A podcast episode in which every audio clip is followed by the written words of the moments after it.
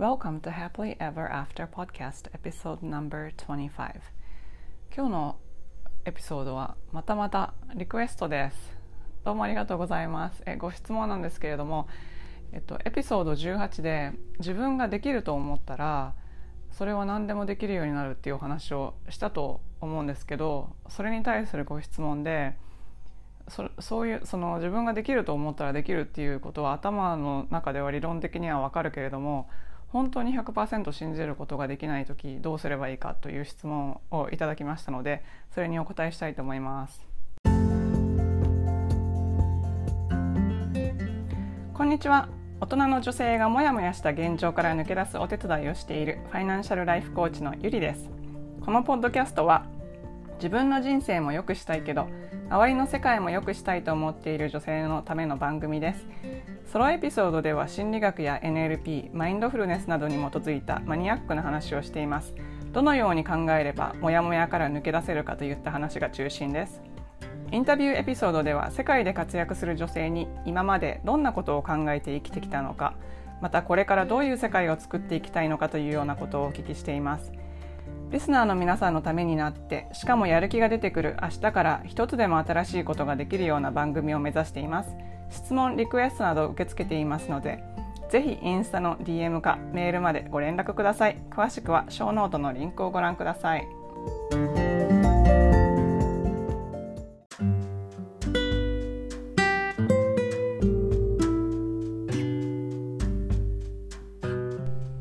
今日はまたまた、えー、リクエストいただきましたのでご質問にお答えする形で、えー、いきたいと思います。えっと、ご質問は、えっと、エピソード18であの自分が信じることはもう自分の中にすでにそのそれを叶える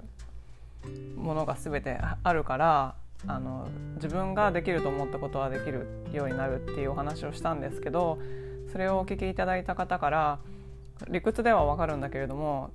あの100%信じることができない自分のできると思ってもそれを100%信じることができない時はどうしたらいいですかっていうご質問だったのでそれにお答えしたいと思います。えっとですねこれはまあ大元の原因があの無意識と、まあ、無意識か潜在意識どっちでもいいんですけどそのとあの潜在意識のゴールが違うんですよ。あの潜在意識では私はこれがやりたいと思ってゴールにしてるんですけどその無意識の方がそっちにあの信じてないんですよそれそこそこのゴールを。だから違うあの100%信じられないっていうのは自分の意識の中で信じる部分と信じない部分があるんですけどあのそこが合ってないから信じられないんですよ。でその場合どうなるかというと無意識の方がゴールを信じてない場合はあのそこに到達できないんですよ。なぜかというとゴールを設定するのは潜在意識なんですけどゴールのそこまで連れてってくれるのはあの無意識なんですよ。だからそこ合わせないといけないんですけどでなんでそんなことが起こるかっていうのは、まあ、いろんな理由があるからあの実際はコーチングとかしてそのこ個々のあの状況とかを見ないといけないんですけど、まあ、3つ大きく一般的に考えられることを言います。えー、1つ目が無意識の価値観と,、えーと、潜在意識の価値観が合ってない潜在意識では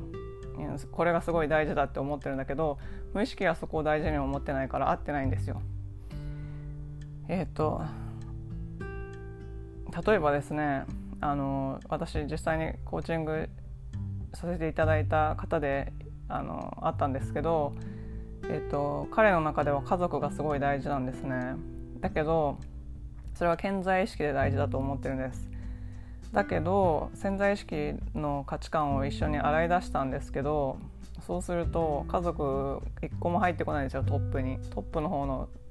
価値観が大事なんですけどそれはまあ社会的な成功とか人に認められるとかお金とかそういうことしか入ってなくてでそれをあの潜在意識でそれが大事だからそそっちの方ばっかしで行動をとっちゃって例えばなんか仕事でなんか嫌なことがあったらもう家族に全く注意をあの向けないのであの彼がちょっとでもあの不機嫌そうになったら家族の方からこうあの遠ざかっていってしまって彼は何でそんなことが起こってるかわからないんですけどそれは無意識がそういうふうにしてるからなんですよ。まあ、それが一つなんですけどあと価値観っていうのは、えーと、向かっていく価値観と逃げていく価値観があってなんか例えば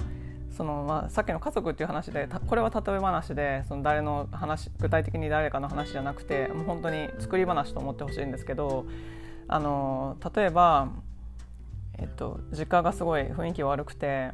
あのお父さんが子供を殴るような実家だったとしてそしたらその人は大人になって自分の家族を持ちたいと思うんだけどそれはその実家から逃げるために自分の家族を作りたいっていう風な場合は逃げてる価値観なんですよ。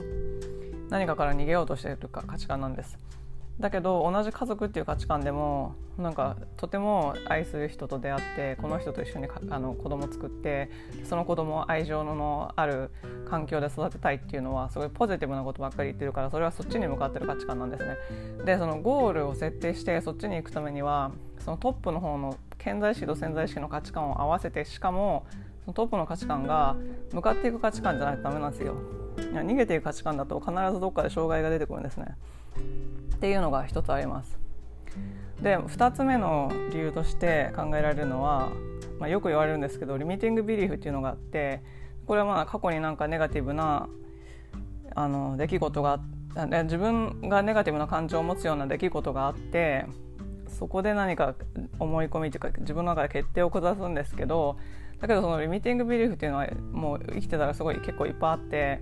でその大元になってるリミティングディシジョンっていうのがあるんですよ。でそこそれがあるとなんかゴールがあったとしてもこう潜在あ一つ潜在意識の目的っていうのを言っておくとその、まあ、潜在意識無意識の目的っていうのはえー、っと、まあ、情報情報記憶と記憶を保つっていう、まあのもあるんですけどあの体を保護するっていうか体を保つ。だから生きていけるようにするっていうのがすごいあの大きな、えーと、無意識の役割なんですけどその体を保つっていうのは、まあ、その呼吸するとか心臓を動かすとかそういうんだけじゃなくてメンタルを保つっていうのもあの重要な役割だからそのちょっとでも自分のメンタルとか体に危険があることを危険があると自分が思ってる方にあの健在意識が行こうとするとそっち行って危ないからやめなよって言って引き戻す力があるんですよ。だからででそもそもなんかリミティングディシジョンっていうのはあの何か過去に本当は何かを学ばなければいけなかった出来事なんだけど代わりに自分を守るためにリミティングディシジョンであ私はこうしてはいけないんだとかいうふうに決めるわけですよ。でその決めたその決定っていうのはあなたのメンタルを守るためのものなんですよだからそこを脅かされるような行動をしようとしたらそっち行ったらダメだよって引き戻すまあこれ理屈わかりますよね。だからあなたを守るために引き戻そうとしてるんですよ。でそれが、まあ、リミティングディシジョンが2個目でで3個目はあのそう信じられる時と信じられない時があるっていうのはもしかしたらこれかもしれないんですけどあの今日はなんか絶対できる絶対できるって思っててでも朝次の日の朝になってでもやっぱり無理かもっていう時とかあるじゃないですか。それはあの意識の中にまあなんかそれも自分の守るためなんですけどこう部分があるんですよ。あの私たちっての脳の中自分の脳の中が一個統合されてると思ってるじゃないですか。でも本当はそうじゃなくて自分を守るためのいろんな部分があるんですよ。それがひどくなったら多分なんか二重人格みたいになっちゃうんですけどそうじゃなくて普通のにの人でもなんか自分をなんか例えばすごい決定がすごいできない人とかいるじゃないですか。あれはなんか一つの部分が反対してるから決定できないんですよ。それも無意識の中にあるんですけど。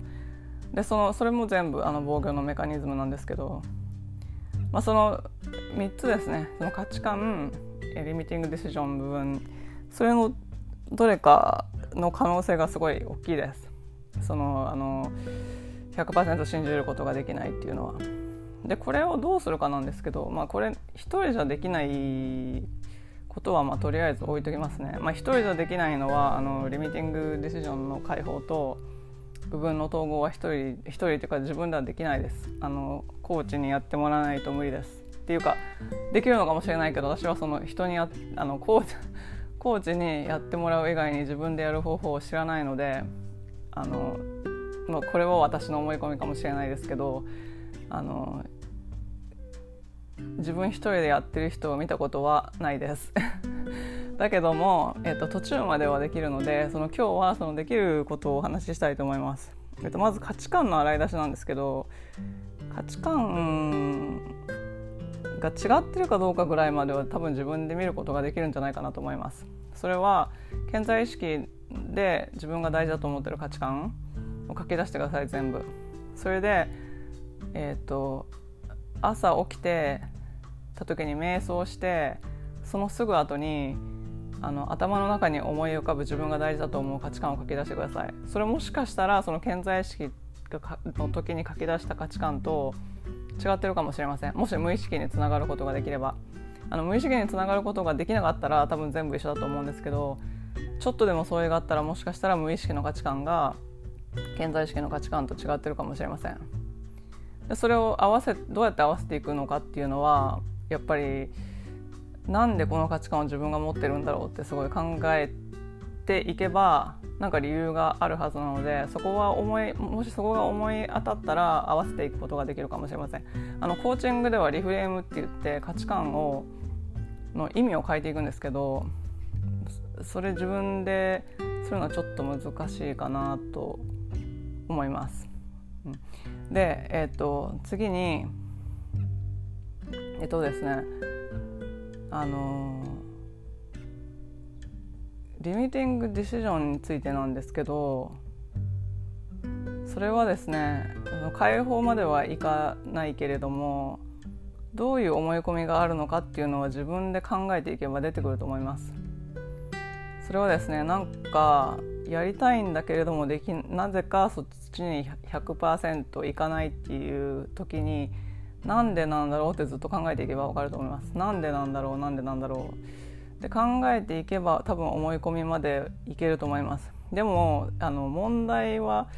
そのやっぱり自分のそう すごい一番難しいのが自分が普段思ってる思い込みがそれは本当の思い込みじゃなくてその根源的なリミティングディシジョンじゃない場合っていうのがすごい多いんですよ。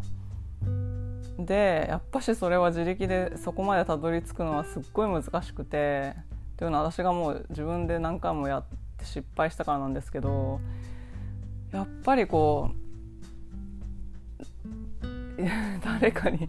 それを解放する方法を知ってるコーチと一緒じゃないとやっぱし難しいと思うんですよね。まああのできるところまでだったらあの考え続ければそのリミーティングビリーフまでは必ず自力でたどり着けると思います。えっとそれからえななんで自分力でやるのが難しいかっていういうとそれ自分の頭の中のことを考えてるんですけど自分に思考の癖があるからなんですよ。その思考の癖がある限りは結局なんか自分のことって鏡がないと見えないじゃないですか。でコーチっていうのは鏡なんですよ。だから見えるんですけどそのやっぱり自分の頭の中を自分の今の思考のまま考えるのはすごい難しいっていう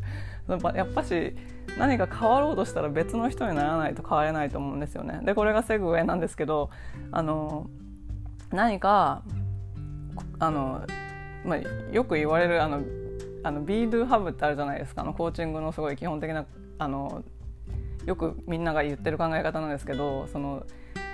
何か欲しいものを手に入れるためにはそのために行動してその行動するためにはその自分の在り方を変えなければ新しい行動ができないという考え方なんですけどそそれをそのフレームワークを使ったらもしかしたら途中までは変えられるかもしれないのでちょっとご紹介したいと思います。それはですねもしあなたがえっともうそのなりたい自分ですねなりたい自分があるとしてそのあ、まあ、なりたい自分っていうか欲しいもの欲しいものがあるとしてもしあなたがこれを本当に持ってる人だったらその人はどういう人だろうかって考えるんですよ。例えばなんですかね。うんじゃあお金の例で言いますね。分かりやすく。もしあなたが、えっと、年収1000万欲しいとするじゃないですか。で年収1000万の人だったらその人はどんな人だろうって考えるんですよ。でまず B のところを考える。そのそのそういう人の在り方を考えるわけですよ。ででそのその人の在り方を全部書き出したらその後でそういう特徴を持ってるそういう在り方をしている人だったらどういう行動をとるかだろうかっていうことを考えるんですよ。でそれが Do なんですけどそれであの同時に価値観も考えるとすごい分かりやすいと思うんですけどそういう人だったらどういう価値観を持ってるだろうかでそれと今の自分の持ってる価値観と乖離してたらやっぱしそそういう人になるための B の部分を変えないといけないだだからその B の部分に近づいていくために自分を変えないといけないんですけどそして最後にそういう人だったらどういう感情を持ってるだろうかって考えるんですよ。でその感情に自分の感情を合わせていくっていう作業をしないといけないんですけどあの感情 感情の波動っていうのはすごい自分で変えるのが難しくてうん、でもまあまあそのかんあのグラティチュードジャーナルとかこの前もお話ししたんですけど多分その感謝の言葉とかを毎日書いたりとかえー、っとあその Be do 今書いた Be do have のリストそのあり方行動価値観感情っていうのを毎朝毎朝起きた時にあの起きた時にソーシャルネットワークとかメールとか何もしないでその起きた状態で瞑想とかした後でバーってそれを毎日見るんですよ。そしたらあの無意識にインストールされていってそそっちの方に近づいていけると思います。多分あのそうですね。あの自力でもかなりのところまではいけると思うのでちょっと今日言ったことを試してみてください。それであのでもやっぱしさっき言ったようにあのコーチっていうのはミラーなんですよ。だからだから鏡がないと自分のことが見えないっていう話なんですけどあのやっぱし途中まではできても最後までできないからその成功してる人っていうのはコーチをつけるんですけどまあだからもなんか 売り込みみたいになっちゃいますけど本当に実際に私もコーチがいなかったらあのできないことがいっぱいあるのであのそれは本当に普通に、まあ、よくあることだと 思ってもし最後までできなくてもあの全然あのそれは自分を責めるとかなしであの途中までやった自分を偉いって褒めてあげてください。それでもしコーチングに興味のある方は、えっと、メールアドレスまたはインスタグラムの DM からご質問を受け付けています。えー、D、インスタグラムの、えっと、アカウントはゆりアンダースコア happily.ever.after です最後までお付き合いいただきどうもありがとうございましたこの配信が役に立ったという方は配信登録または星のマークをつけていただけるととても嬉しいですどうもありがとうございました。